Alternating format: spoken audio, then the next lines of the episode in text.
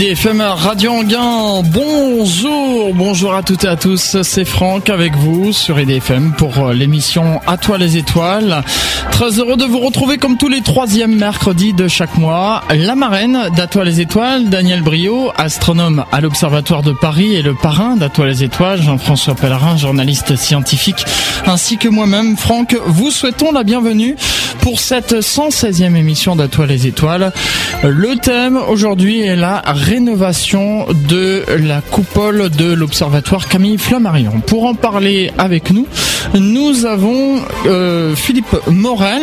Alors, il faudrait que je corrige déjà une petite erreur puisque c'est vrai que on l'a présenté comme étant euh, président de la Société astronomique de France, mais voilà, c'est tout récent. Euh, il y a un nouveau président. Mais Monsieur Morel est, est, au téléphone. Monsieur Morel, bonsoir. Bonsoir Alors, à tous les auditeurs. Merci euh, d'être présent. Alors normalement vous, vous deviez être présent en chair et en os dans les studios. Malheureusement euh, la grève en a décidé autrement, donc cette émission va se faire par téléphone. Voilà. Est-ce que vous pouvez tout d'abord nous présenter votre nouvelle fonction? Ah ben, ma nouvelle fonction, euh, c'est la fonction de membre du conseil d'administration de la société, puisque j'ai abandonné toutes mes fonctions au bureau et que je me suis présenté à aucun des postes du bureau. D'accord. Donc vous êtes toujours à la Société astronomique de France. On va parler donc de, cette coupole de l'Observatoire Camille Flammarion. Est-ce que vous pouvez tout d'abord, en, quelques mots, nous résumer un peu l'histoire de la Société astronomique de France? L'histoire de la Société astronomique de France remonte à 1887, où dans un salon euh, parisien, qui était d'ailleurs le salon d'appartement de Camille Flammarion, 40 avenue d'Observatoire, euh, Camille Flammarion a réuni un certain nombre de ses amis pour créer une, une société savante. À l'époque, ça s'appelait ainsi, euh, dont le but était de euh, réunir les passionnés d'astronomie amateurs et professionnels, de façon à pouvoir faire la promotion de la science astronomique et à favoriser les développements de cette science. Ça, c'était le but premier de la Société astronomique de France. Donc cette société était créée le 28 janvier 1887. Et 1887, c'est aussi euh, l'année où Camille Flammarion a inauguré quelques mois plus tard son observatoire à Juvisy-sur-Orge. Cet observatoire, donc, est, a une histoire bien particulière. Pour ce qui est de la Société astronomique de France, elle a connu très vite un succès très important. Euh, tant euh, du point de vue de l'astronomie d'amateur que de l'astronomie professionnelle, puisque très rapidement sont devenus membres de l'association donc euh, tout ce que le monde comptait d'astronomes professionnels hein, et aussi des amateurs éclairés. Euh, donc euh, la revue euh, est parue immédiatement. Elle s'appelait pas l'astronomie à l'époque. Elle s'appelait le Bulletin de la Société astronomique de France. Elle s'est appelée Bulletin de la Société astronomique de France de 1887 à 1911 et a repris le nom de l'astronomie en 1911. Alors je dis repris parce que existait de 1882 à 1894 une revue qui se nommait l'astronomie, qui était aussi publiée par Camille Flammarion, qui a donc disparu sept ans après la création du bulletin de la Société astronomique de France, puisque euh, mener deux revues de France, c'était quand même pas évident, même à l'époque. Déjà aujourd'hui, c'est très compliqué d'en mener une avec des moyens bénévoles. C'est le cas de la revue L'Astronomie, euh, donc euh, chez nous. donc à l'époque, c'était encore plus compliqué. Et c'est ainsi que les deux revues ont été fusionnées en une seule en 1894 et que le nom de l'astronomie est revenu au premier plan en 1911. Depuis, donc, la, la, Société astronomique de France s'est dotée de plusieurs commissions spécialisées. Il y en a plus de dix actuellement dans les domaines touchant toutes les spécialités de l'astronomie, ce qui permet un contact très aisé entre les amateurs, les passionnés et les professionnels de chaque discipline et l'accès aussi à des structures et des programmes de recherche de collaboration professionnelle amateur, ce qui est de plus en plus couru et de plus en plus promu par notre association. Voilà. Alors une présentation très complète. On va parler maintenant un peu de, en quelques mots de, de l'observatoire de Camille Flammarion. Euh, il y a donc une lunette astronomique est classée monument historique, hein, c'est ça? Tout à fait. C'est une lunette qui était euh, installée entre 1883 et 1885, euh, construite par le constructeur Bardou et Camille Flammarion n'avait pas voulu n'importe quel instrument puisqu'il a fait construire par le même fabricant et avec les mêmes caractéristiques la même lunette qui existait alors sous la coupole de la tour ouest de l'Observatoire de Paris. Donc l'optique principale fait 240 mm de diamètre, ce qui en fait quand même un instrument très important, d'autant plus que sa distance focale est de 3 m 65, donc c'est quand même pas la lunette qu'on peut placer partout dans un observatoire d'amateurs.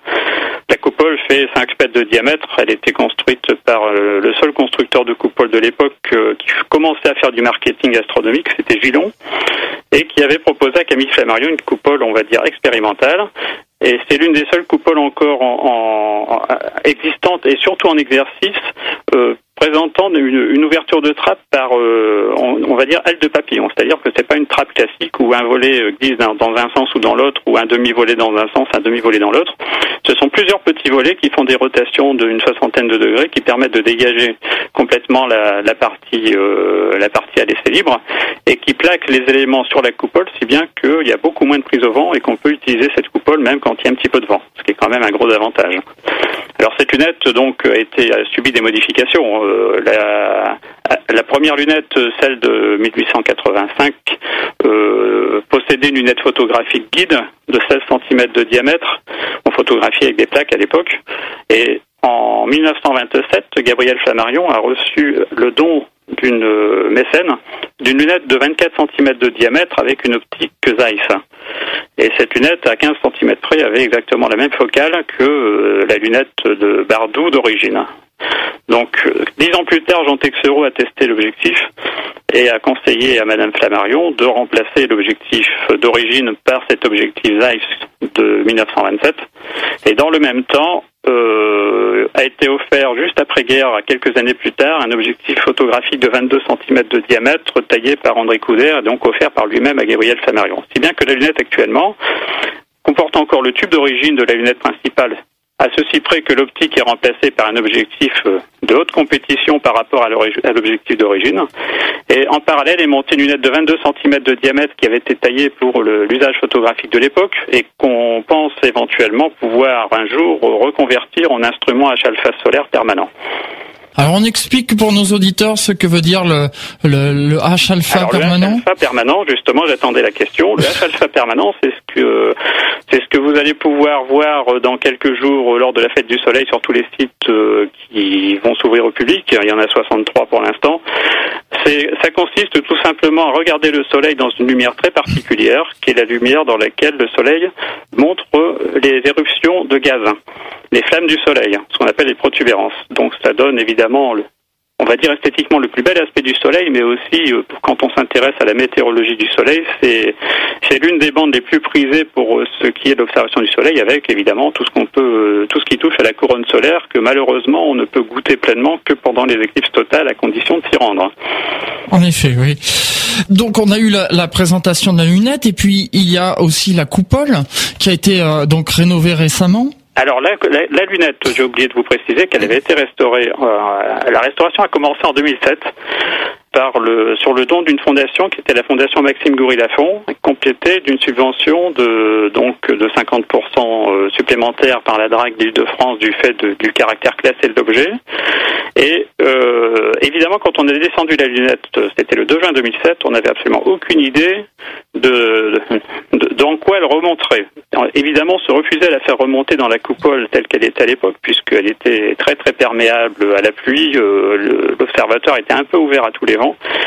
Et donc, il a fallu quand même, euh, avec le, le, dévouement des uns et des autres, de quoi financer la restauration de cette coupole, et pas seulement de la coupole, parce que la coupole était portée par un édicule qui tenait, on va dire, par l'opération du Saint-Esprit, et tout l'ensemble écrasait le sommet d'un bâtiment qui avait à l'origine pas été prévu pour cela. Donc il y a eu euh, un certain nombre d'études réalisées et, euh, donc des devis euh, faits auprès d'entreprises spécialisées, ce qui nous a amené à à peu près 500 000 euros de, de budget à trouver pour pouvoir non seulement restaurer la coupole, mais aussi rendre l'escalier qui accède, qui traverse le bâtiment, donc accessible au public et avec les normes de sécurité qui permettent d'en faire ce qu'on appelle un ERP, c'est-à-dire un établissement recevant du public de cinquième catégorie, pour un maximum de 19 personnes euh, à la fois, donc animateurs compris. Donc voilà où on en est. Alors là, il y a eu la, rénovation de, la coupole qui a été posée euh, définitivement. À quelle date? Alors la coupole a été remontée euh, définitivement en septembre 2011. Euh, le chantier donc a été non je crois que c'est en septembre 2010 et le chantier été prolongé un an simplement parce qu'on a obtenu une, une, prolongation de chantier pour de façon à permettre la restauration de la terrasse sud de l'observatoire qui était le seul élément qui mettait en péril réellement du point de vue technique la pérennité de l'observatoire puisque c'était une terrasse qui prenait l'eau et qui arrosait toute la partie sud du bâtiment. Donc en fait, l'inauguration a eu lieu, l'inauguration officielle a eu lieu le 17 septembre 2011. Ensuite, il y a eu euh, quelques mois de de, travaux, de mise en point technique par rapport à la lunette, parce qu'il a fallu la repointer sur l'étoile polaire. Il y avait, quelques, quelques contrepoids à modifier, puisqu'à l'origine, elle avait des chambres photographiques qu'on n'a pas remontées, donc il a fallu installer des plaques de, de, ferraille à la place, faire quelques mises au point. On a eu un petit problème de porte oculaire. Enfin, vous voyez tout ce que ça peut donner. Néanmoins, et cependant, en avril 2012, elle a pu commencer à fonctionner euh, pour les, les, les visites publiques et pour les observations, donc euh, à caractère photographique essentiellement et visuel. Et là, vous faites régulièrement des observations pour le public. Tout à fait. C'est deux jours par semaine en principe. C'est le mardi soir et le samedi soir, sous, réserve de la météo, évidemment. bon, bah, vous connaissez la météo de, de l'île de France. Oui. Euh, il n'empêche que quand le ciel est dégagé, on est quand même très surpris d'avoir très souvent, en début de nuit et en milieu de nuit, des conditions de stabilité d'image assez extraordinaires. Et d'ailleurs, c'est pas le seul endroit en île de France où ça se passe ainsi. Et euh, le site, en gros, a gardé euh, les caractéristiques qu'il avait à l'époque de Camille Chamarion de ce point de vue-là, pas du point de vue transparence de ciel, évidemment. De toute façon, c'est pas un observatoire où on peut espérer faire autre chose que de l'étoile variable brillante, de l'étoile doux brillante, de l'astéroïde brillant, euh, et surtout de, de, la Lune, du Soleil et des planètes. Euh, mais par rapport à cet usage-là, le site est encore parfaitement conforme et on souhaite qu'il reste le plus longtemps possible. Bien sûr.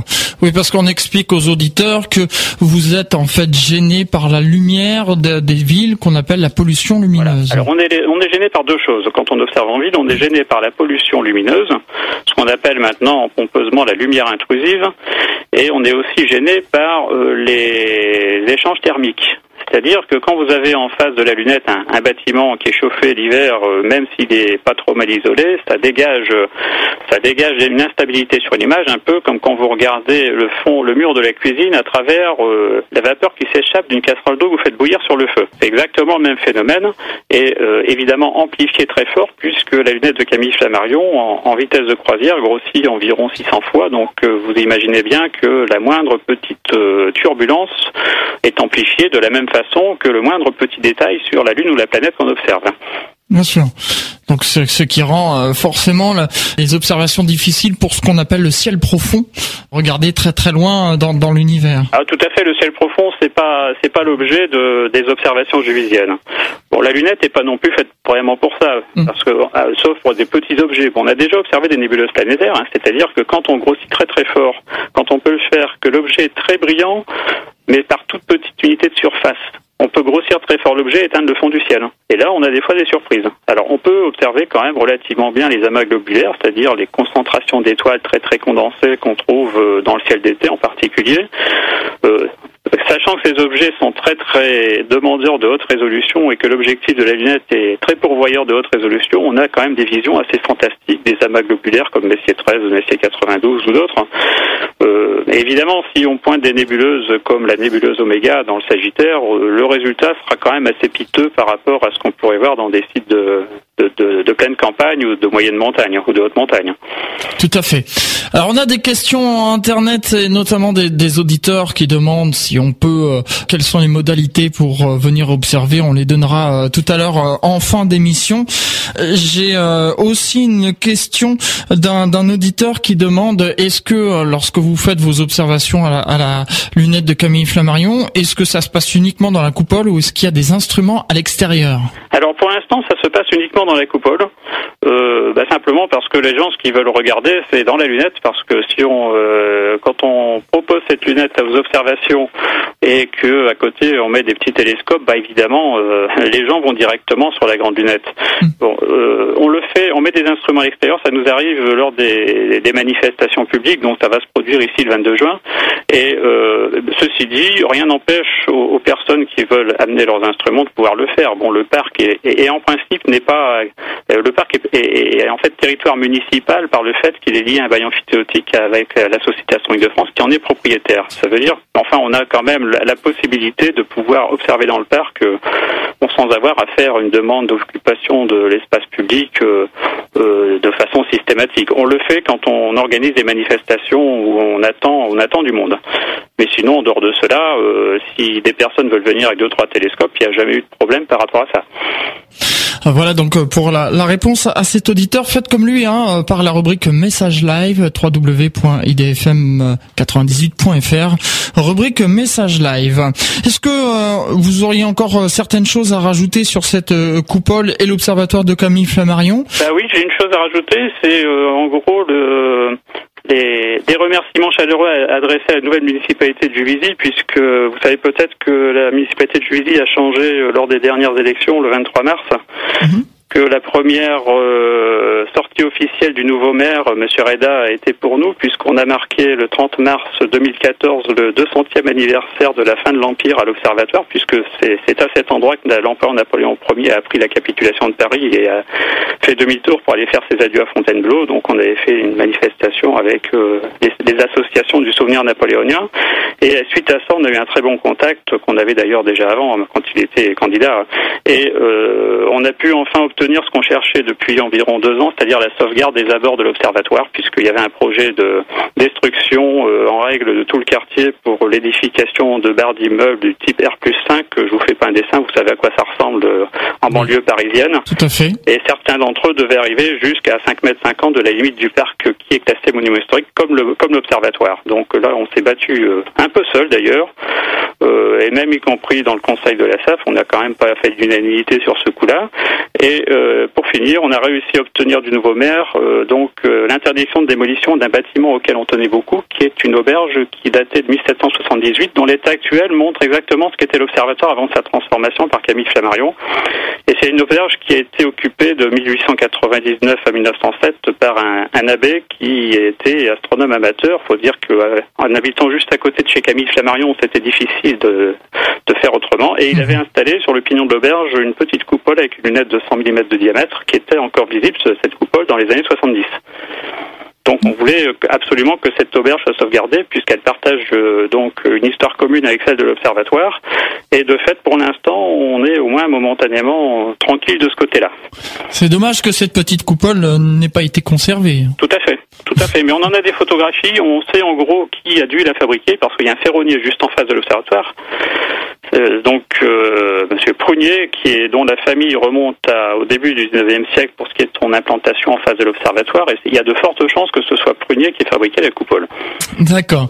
Bien écoutez, on, va s'interrompre quelques minutes le temps d'une pause musicale, et euh, ensuite on, reprendra cette émission. Vous l'aviez évoqué tout à l'heure, la fête du soleil. Eh bien, on va en parler plus en détail justement de cette manifestation. Et puisqu'on parle du soleil, eh bien, on va écouter, on va écouter, pardon, Paul McCartney avec le titre Où est le soleil? Dans ma tête, dit-il. C'est tout de suite sur IDFM. IDFM 98 FM. Retour dans les studios d'IDFM Radio Hangar pour cette émission À toi les étoiles.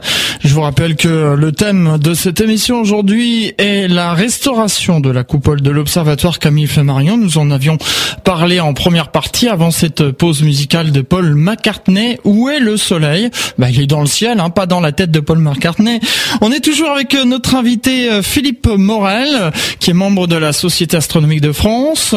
Et euh, nous parlions euh, juste avant euh, avec Philippe Morel de la fête du soleil. Il a évoqué un petit peu. Alors on va en parler plus en détail maintenant. Qu'est-ce que euh, la fête du soleil, euh, Philippe Morel? La fête du soleil, c'est une initiative qui est très très ancienne, enfin par rapport à l'échelle humaine évidemment, puisque c'est aussi une, une idée de Camille Flammarion et pas de Camille Flammarion tout seul, puisqu'il avait monté la première fête du soleil en 1904 avec son ami Gustave Eiffel. Et c'était une initiative qui avait, leur avait été soufflée par un chimiste, un physicien qui s'appelait Wilfried de Fonvielle. Et euh, donc euh, l'idée à l'époque était de réunir euh, les personnes du monde artistique, aussi bien pictural, littéraire ou autre, à aller à la rencontre des astronomes sur le thème du Soleil. Donc cette fête avait lieu à l'origine le 21 juin. Ça a eu lieu tous les ans jusqu'en 1914. Alors, pour ne rien vous cacher, c'était des réunions qui étaient en général assez mondaines dans les villes. Et ensuite, après-guerre, euh, après la Première Guerre mondiale, euh, l'initiative a été reprise de façon inconstante en France et beaucoup plus en Espagne, et euh, jusqu'en 1939.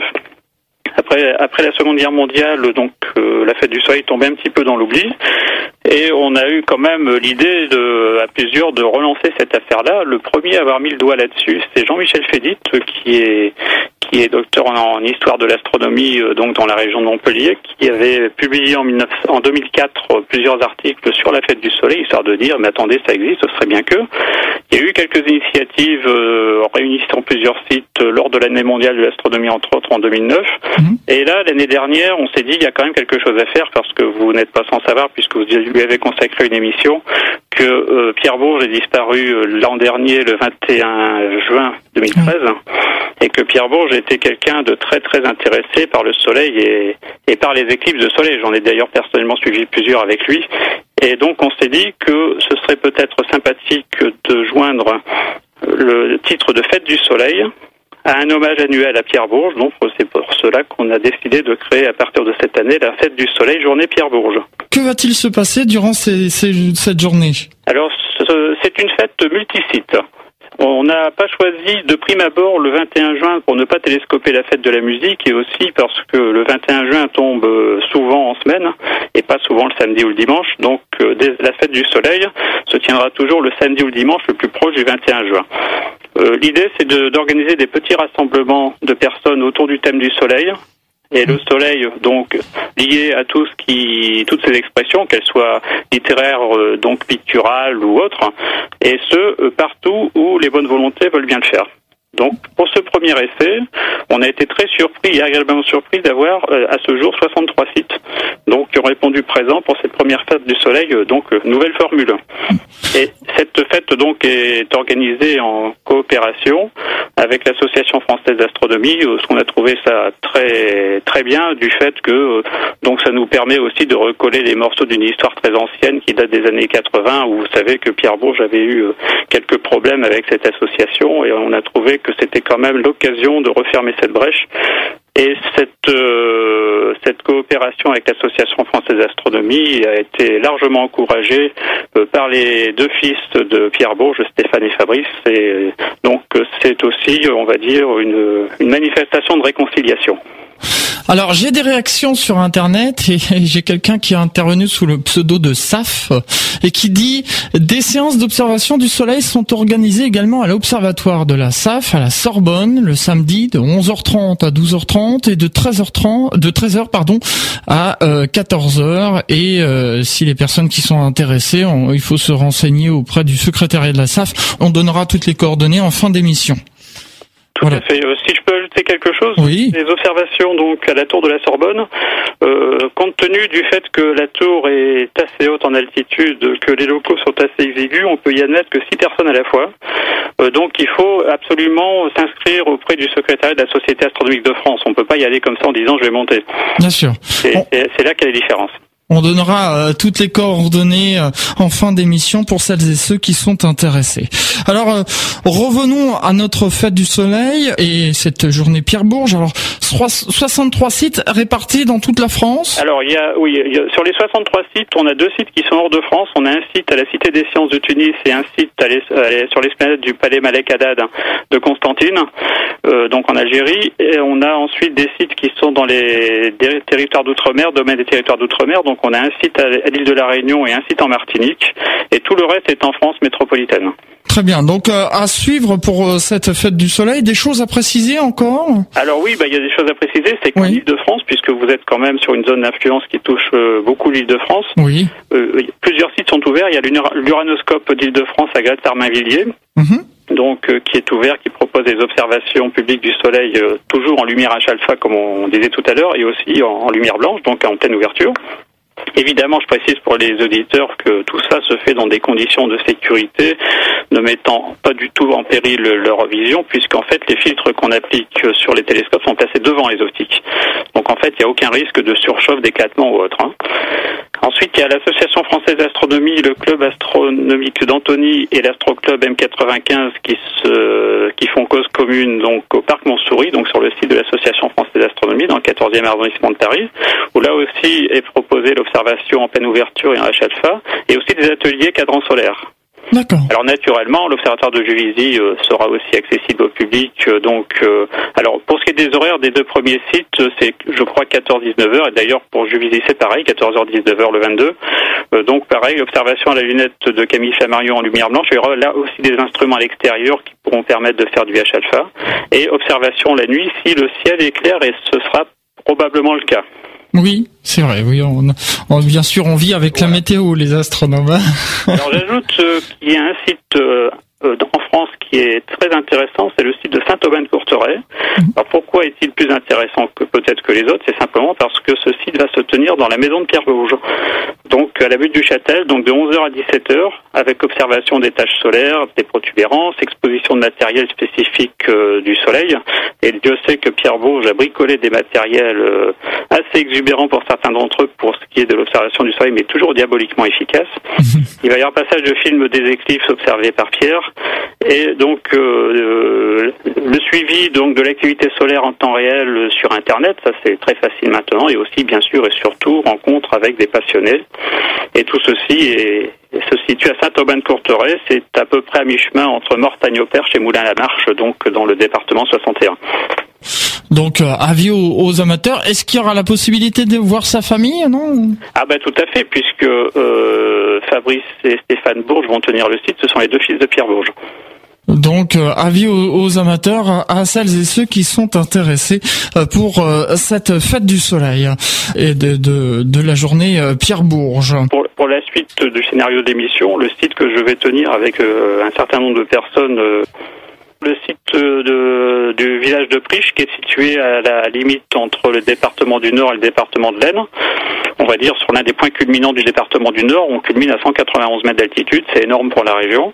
Mhm. Et euh, donc au cœur d'une région bocagère euh, très très plaisante puisqu'on est à 6 km au sud euh, d'un village très célèbre pour son- fromage puisque c'est à 6 km du sud de Maroual. hein. Et Ah, là va se tenir la fête du soleil dans le centre du village et à l'observatoire Charles Fehrenbach dont on parlera après. Voilà. Mais peut-être avant, euh, justement, pour clôturer euh, cette euh, fête du soleil, on avait des réactions, j'ai des réactions sur Internet, dire vous avez raison de préciser que vous avez des filtres, et c'est un médecin qui me dit là, attention de ne pas regarder le soleil sans protection. hein. Alors là, le soleil sans protection, c'est euh, dangereux pour la vue euh, et, et beaucoup plus rapidement qu'on ne le pense. hein. Donc euh, le soleil, de toute façon, quand on le regarde directement, on, on ne voit strictement rien. Il faut se méfier aussi des observations avec les moyens qu'on utilisait euh, il y a fort longtemps, du style le verre passé à la bougie, Mhm. euh, du style la radiographie de thorax bien bien brûlé, bien noir. Tout ça, ça laisse passer quand même des radiations qui sont pas très sympathiques. Méfiez-vous aussi des lunettes d'observation de 1999 parce que de temps à autre, euh, le filtre euh, euh, mis en place dessus, qui est un filtre aluminisé, peut être craquelé, fendu et laisser passer de la lumière directe du soleil.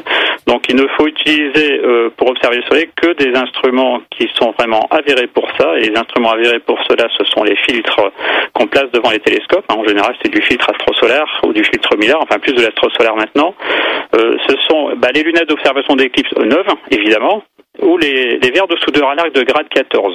Ça, c'est assez difficile à trouver, mais ça, c'est très efficace. Mais sinon, vous savez, sur le Soleil actuellement, euh, euh, donc à observer à l'œil nu, il n'y a pas grand-chose à voir. euh, Il n'y a pas de tache visible à l'œil nu en ce moment. Peut-être qu'on aura le bonheur d'en voir une apparaître d'ici à dimanche, pourquoi pas. Mais pour l'instant, ce qu'il y a à voir sur le Soleil, c'est avec des lunettes ou des télescopes. Voilà donc pour euh, pour conclure euh, ce chapitre de la fête du soleil, euh, j'accélère un petit peu parce que le temps passe. Je voudrais qu'on parle aussi des, des rencontres astrocielles. Tout à fait. Les rencontres astrocielles, donc euh, cette année, euh, ce sera la 11e édition. Donc euh, les rencontres astrocielles, c'est parti d'un constat, c'est qu'au mois d'août en France, enfin en l'été en France, il n'y avait pas de rassemblement astronomique d'importance permettant aux gens de venir avec leurs instruments et de passer des vacances astronomiques. Donc en gros, l'idée était calquée sur un modèle américain qui fait fureur aux États-Unis depuis maintenant presque 70 ans. Donc c'était sur le principe de la star party, c'est-à-dire on vient avec sa voiture, son télescope, sa tente, son camping-car, sa caravane, on s'installe dans un endroit où on est loin de toute source de lumière euh, intrusive, et, euh, et on passe de bons moments tous ensemble dans l'ambiance la plus conviviale possible. Donc ça, c'était le principe de départ des rencontres astrocielles, rester à mettre tout cela en pratique et on a eu le bonheur de trouver une station de ski qui ne faisait pas d'hébergement et qui ne s'en fait toujours pas d'ailleurs, qui se situe à Valdrome. Valdrome, c'est un petit village de 200 habitants l'été et 40 habitants l'hiver, qui est situé euh, à la, juste à la limite entre le département de la Drôme et le département des Alpes de Haute-Provence. Donc si on trace sur la carte euh, un cercle de 25 km de rayon, on trouve Valdrome et à 25 km autour, aucune lumière vraiment significative. en plus de cela, le site est situé à 1400 mètres d'altitude, ce qui ne gâche rien. Et en plus, se trouve à cet endroit-là un restaurant d'altitude, en une station, c'est même plus qu'un restaurant d'altitude, puisqu'on peut quand même servir 150 couverts à la fois. Et donc, tout le côté intendance de l'organisation des rencontres est pris en charge par notre partenaire, qui est le Conseil général de la Drôme, qui depuis 11 ans nous est fidèle et se coupe en quatre pour nous offrir tout et plus encore pour qu'on soit heureux et qu'on ait envie d'y revenir. On rappelle la date Alors, c'est du 16 au 31 août cette année. Alors, la date varie d'une année à l'autre puisqu'on est euh, tributaire, bien sûr, de la nouvelle lune. Hein, puisque là, on peut faire à Valdrome les, observations qu'on ne peut pas faire à Juvisy. On privilégie essentiellement l'observation du ciel profond, l'astrophotographie à longue pause, puisqu'on a un ciel qui est très très noir et très très pur. Et euh, donc, euh, cette année, la nouvelle lune intervenant, je crois, le 22 ou le 23 août. donc, on centre en général des rencontres une semaine avant, une semaine après. Voilà. Alors bien sûr, on ne fait pas qu'observer. Il y a aussi des exposés, des conférences, des ateliers. Euh, il y a deux journées ouvertes au public, euh, au public touristique, on va dire. Hein. Là, ce sera le 23 et le 30 euh, août. Et on a aussi des journées à thème. Bon, pour ne rien vous cacher, le programme des les rencontres astrocielles, je vais l'entamer réellement juste après la fête du soleil parce que là, pour l'instant, c'est la fête du soleil qui occupe toute notre attention. Et en gros, le programme, le pré-programme sera diffusé au début juillet, au moins pour les conférences et pour les principaux, les principales journées à thème. Mais vous pouvez toujours vous inscrire. L'inscription se fait auprès de la station de Valdrome, donc euh, je pourrais vous donner donc l'adresse euh, d'un site qui permet d'y aller facilement et d'avoir tous les renseignements. Voilà pour euh, ces rencontres astro-ciel, avis aux amateurs. Alors bien sûr, oui, comme vous disiez, euh, ça se passe autour de la pleine lune parce que bah, ce serait dommage de, faire de la nouvelle lune. Justement, oui, parce que ce serait dommage de faire ça au moment de pleine lune parce que là, on, verrait rien. Hein. Enfin, on verrait moins bien. Voilà, forcément. On va s'interrompre de nouveau pour une euh, pause musicale et je vous propose eh bien un titre d'un de quelqu'un que j'aime beaucoup les auditeurs euh, qui suivent cette émission euh, de manière assidue le savent. Hein, euh, c'est Jean-Michel Jarre avec un titre qui s'intitule Chronologie 6. On écoute tout de suite ce morceau et puis on se retrouve juste après pour la suite de cette émission À toi les étoiles. On précise que c'est une version live en plus. IDFM, Radio Anguin 98 FM, ça change de la radio. Jean-Michel Jarre, chronologie 6, c'était la version concert, donc version live que vous avez pu entendre, une version qui a eu lieu euh, le 6 mars 2010. Alors pour répondre à la question, oui c'est vrai, il y a, y a, quelques auditeurs qui m'ont dit, mais ce serait bien d'inviter Jean-Michel Jarre dans l'émission À toi les étoiles, puisque c'est vrai qu'il y a un astéroïde qui porte son nom, il, il, a, il parle souvent des étoiles, on sait qu'il est passionné, alors je vais répondre, j'y travaille. Voilà, donc à suivre. On revient pour cette dernière partie de cette émission À toi les étoiles. Je vous rappelle que le thème euh, c'est la restauration de la coupole de l'observatoire de Camille Flammarion et pas que ça, hein, puisque nous en avons parlé en début d'émission. On a parlé aussi de la fête du soleil, des rencontres astrociales avec notre invité Philippe Morel. On va parler maintenant d'un observatoire qui vous tient à cœur. Oui, tout à fait. C'est un observatoire qui répond aussi à un concept qui, pour l'instant, n'est pas très développé chez nous. C'est le concept de l'observatoire où on se met au vert, donc dans une zone de campagne bien bien éloignée des villes, où on peut, de manière conviviale, poser son télescope, observer entre copains, entre gens de connaissances, entre gens de club, et aussi éventuellement ne pas faire euh, que ce qu'on fait d'habitude, c'est-à-dire euh, monter les instruments, observer, repartir au petit matin et éventuellement revenir le lendemain soir s'il fait beau. L'idée, c'est de pouvoir rester sur place et de pouvoir quand même euh, joindre l'utile à l'agréable. alors donc cette cette idée-là a déjà été aussi utilisée en beaucoup d'endroits, ceci près que là sur l'observatoire Charles Ferenbach, que le but n'est pas de faire de l'argent avec, c'est de faire ça le plus gracieusement possible. Donc l'idée est que, euh, en fait, euh, on s'installe dans un bâtiment. Alors le bâtiment, c'est une grange où il y avait à l'origine quatre murs et un toit qui prenait l'eau, une grange à deux niveaux et euh, en gros 3000 mètres carrés de terrain autour surtout derrière et un petit peu par devant. Et donc cette grange est en train d'être transformée en bâtiment d'accueil dans lequel il y aura une pièce de vie, salle de conférence de 48 mètres carrés qui donnera sur une petite cuisine, une petite salle de bain. Bon, ça c'est pour le côté pratique des choses. Et au-dessus, au premier étage et dans les combles, il va y avoir possibilité de loger 16 personnes. Donc euh, ça c'est pour la partie pratique et pour la partie observationnelle, pour l'instant s'y trouve un, un, bon vieux Célestron 14 orange, ça ça va faire rêver les plus anciens, c'est devant ce genre d'instrument qu'on rêvait quand on voyait les publicités dans les années 70. Euh, sous peu va arriver un télescope Newton Cassegrain de 406 mm de diamètre euh, sur monture équatoriale, donc euh, du point de vue mécanique tout ça c'est du trasud pour les gens qui connaissent c'est du très bon. Un peu plus tard va arriver un télescope de 53 cm de diamètre qui lui sera installé sous un abri donc éloigné de, de, 80 mètres environ du, du bâtiment d'accueil. Et à côté de ce télescope, plusieurs autres vont être installés au fil des années, dont un futur télescope sur une tour d'observation qui sera calibré pour recevoir à terme un télescope de 1 mètre de diamètre.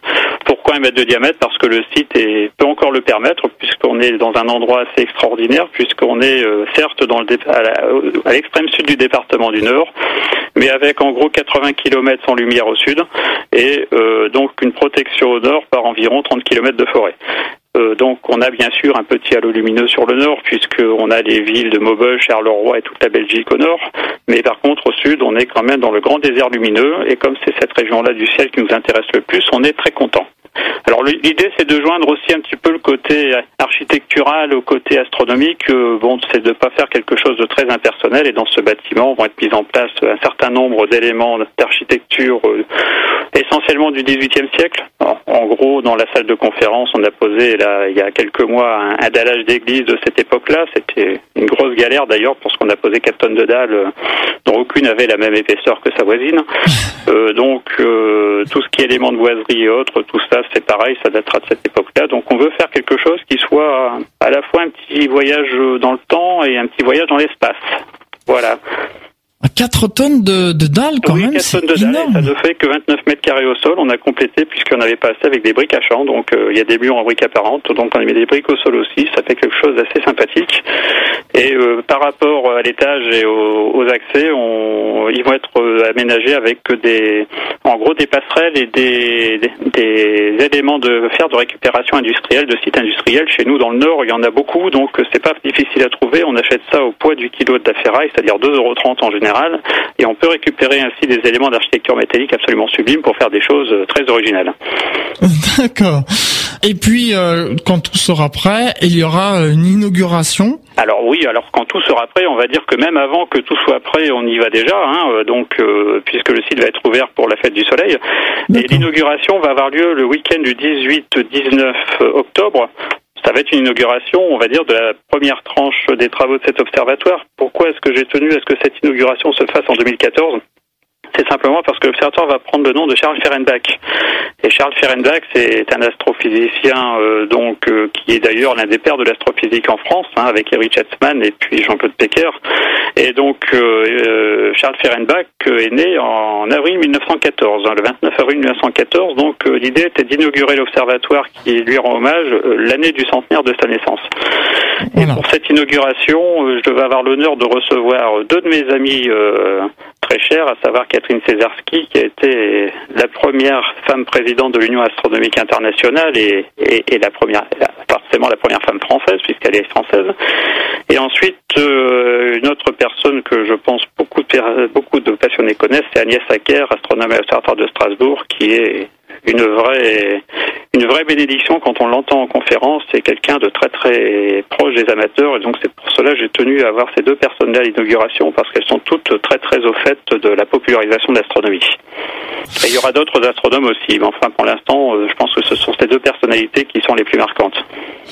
Alors j'ai quelques questions oui. qui me sont posées par euh, les auditeurs. On me demandait y a-t-il un nom, y a-t-il un observatoire du même nom qui existerait en France? J'ai un doute. A priori, non. Par contre, Charles Ferenbach a laissé euh, son empreinte à l'Observatoire de Haute-Provence, puisqu'en fait, il est arrivé en 1942 euh, sur un site qui s'appelait alors la station d'astronomie de, Fort Calquier, et euh, c'est sous sa, responsabilité, on va dire sous sa présidence, même si au départ il était que directeur adjoint. Euh, sur le papier, il était directeur adjoint de 1942 à 1966, mais dans les faits, il était seul à bord, et c'est lui qui a développé cet observatoire pour en faire ce qu'on ce qu'on connaît. C'est euh, à cet observatoire qu'a d'ailleurs été découvert la première planète extrasolaire en 1995 par Michel Mayor et Didier Queloz. Et euh, en fait, le nom de Charles Fehrenbach est intimement lié à l'Observatoire d'Haute-Provence. Et euh, autre question aussi, est-ce que Charles Fehrenbach a quelque chose à voir avec euh, la Société astronomique de France? Il était membre, non? Ah oui, tout à fait. Alors Charles Fehrenbach, il est venu à l'astronomie grâce à la Société astronomique de France. Et suite à une conférence à laquelle il a assisté en 1931, une conférence donnée par Gabriel Flammarion. Et c'est à la suite de cette conférence euh, qu'il est allé rencontrer Madame Flammarion, donc qui lui a donné les bons conseils pour pouvoir aborder la carrière d'astronome professionnel.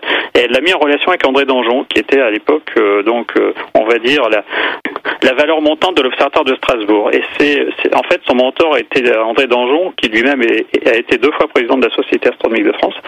Et euh, c'est Danjon qui l'a guidé donc dans tout son cursus. Euh, et c'est sous sa présidence que Charles Fehrenbach a rédigé sa thèse sur euh, l'étude des vitesses radiales par méthode spectroscopique. En fait, il est l'initiateur de cette méthode d'observation des déplacements d'étoiles que, universellement utilisée maintenant. Il est aussi l'un des grands promoteurs de, des grands observatoires chiliens, puisqu'il est à l'origine du nom de l'ESO, l'European Southern Observatory. Et euh, donc, après avoir équipé l'Observatoire d'Haute-Provence, il a fait beaucoup, beaucoup pour euh, le développement des télescopes de la Cilia et aussi pour le télescope euh, Canada-France-Hawaï, donc de 3,60 m, qui est situé au Mauna Kea, donc sur, sur la grande île d'Hawaï. Donc euh, c'est quelqu'un qui a vraiment, euh, qui est pas forcément très connu, euh, mais qui a vraiment marqué de son temps. moi j'ai fait sa connaissance quelques années avant sa mort, et j'ai eu beaucoup de plaisir à réécrire avec lui un ouvrage dont il voulait voir la réédition et que personne ne voulait lui rééditer. C'était un ouvrage qu'il avait fait paraître en 1984, je crois, aux éditions du CNRS de Marseille. Le titre c'était des, des hommes des télescopes des étoiles, et j'ai eu beaucoup de plaisir à partager, échanger avec lui pour la réécriture de cet ouvrage qu'on a réédité sous publication Vuibert Société Astronomique de France. Euh, c'était en 2007, fin 2007. Et malheureusement, il est décédé quelques mois après, donc euh, en janvier 2008.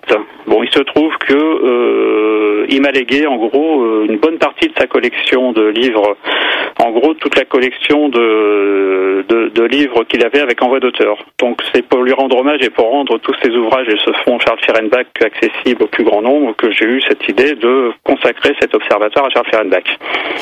Et j'ai une réaction de Thierry qui dit merci, euh, Monsieur Morel, pour tout ce que vous faites. Ben, c'est très gentil et, et, je le fais aussi parce que je sais qu'il y a des gens qui, qui apprécient et je crois qu'il faut, il faut encourager toute personne qui peut donner un petit peu à le faire encore plus. Tout à fait.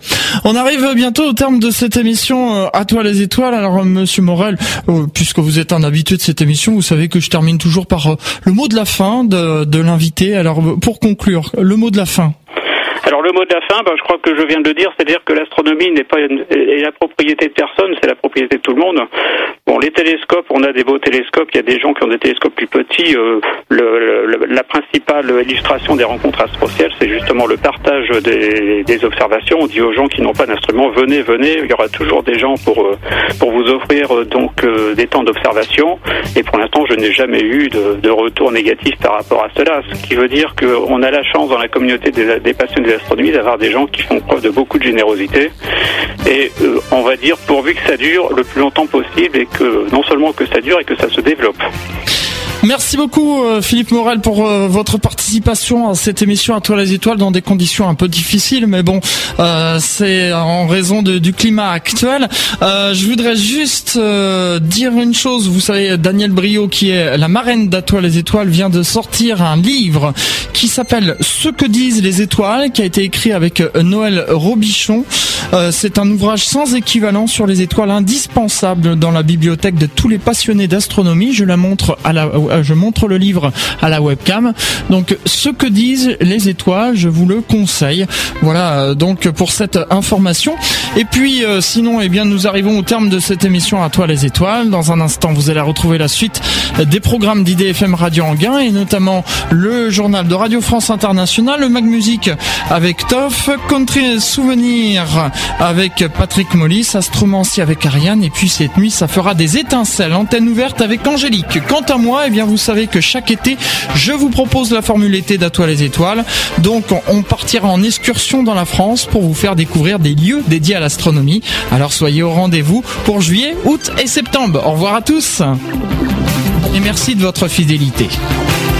Et oui, j'oubliais rapidement les coordonnées, vite parce qu'on va être coupé par la pub. Les observatoires de la Sorbonne et de Juvisy, vous contactez Madame Bardelot au 01 42 24 13 74, 01 42 24 13 74, saf.secrétariat at wanadou.fr. La fête du soleil, tout est en ligne sur astrosurf.com slash saf. Et pour l'observatoire de Charles Ferenbach, vous contactez Philippe Morel, morel.philippe at wanadou.fr En Ile-de-France. Vous écoutez IDFM, la plus francilienne des radios. IDFM, sur 98 FM. Je cherche des actus sur le Val d'Oise. Va voir sur l'IMAG